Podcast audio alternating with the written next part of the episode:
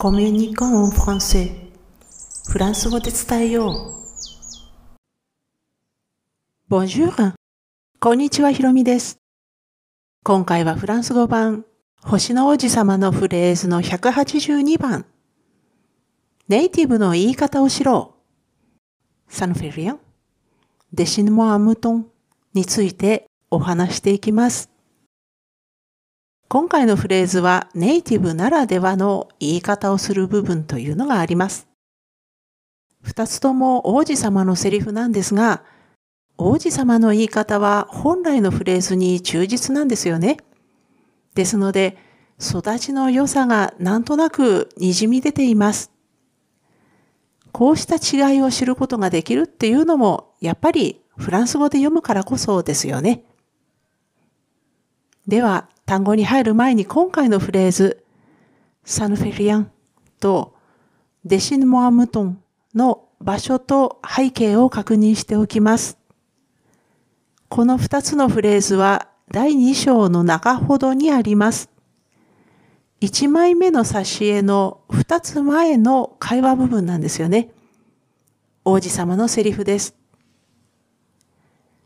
では、ここからは単語を見ていきますね。まず、サンフェリアンの方のフレーズですね。このさ、これは代名詞で、本来はあれ、それを意味する s-u-l-a と書くすらの話し言葉です。ぬ、何々、リアン。これは何も何々ないっていう否定表現です。フェは何々を作るとか何々をするっていう意味の動詞、フェーの活用形なんですけれども、サンフェリアンで、そんなことは構わないっていう意味になります。そしてもう一つの方のフレーズ、デシヌモアムトンですが、このデシヌモアは動詞であるデシネの命令形デシヌと一人称代名詞強制形と言われる形、モアがハイフンでつながれたものです。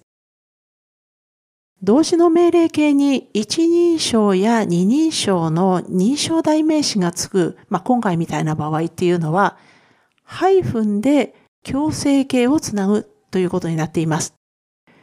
主語になる樹とか中ではなくて、強制形であるモアやとはになるということですよね。で、デシネはデッサンをする、書く、製造するなんていう意味です。アンは不定冠詞単数男性形。無トンは男性名詞で羊です。ではここで背景をもう少し詳しく見ていきますね。人里離れた砂漠の中で出会って、いきなり羊の絵をねだる王子様に、語り手の男性は驚いて困惑してしまいます。そんな様子は構わず、相変わらず羊の絵をねだる王子様を前に、男性は紙とペンを取り出したものの、それでも少々不機嫌気味に、絵の描き方がわからないって言ってみます。今回のフレーズはこの男性の言葉を受けていった王子様のセリフ部分です。ね、絵の描き方がわからないっていう人に、そんなことは構わない、書いてっていうのはかなり強引ですよね。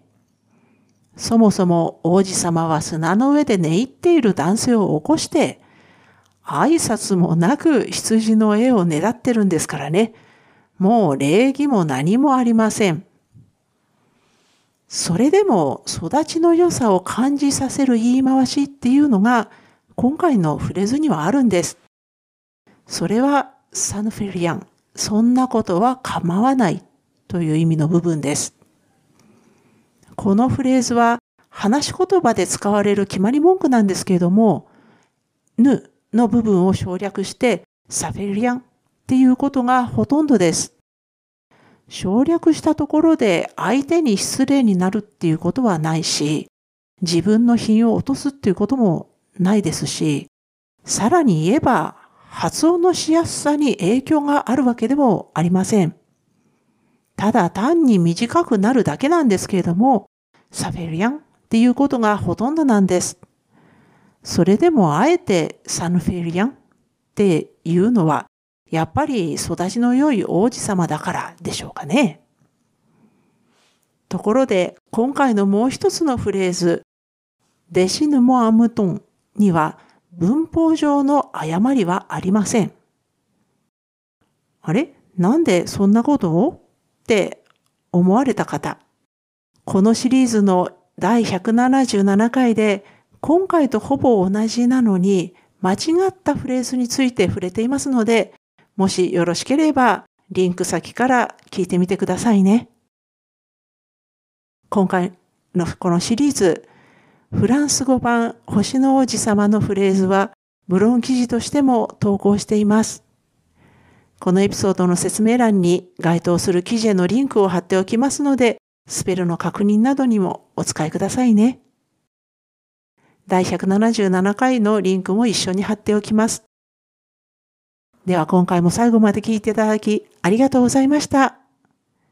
アビアンとまたね。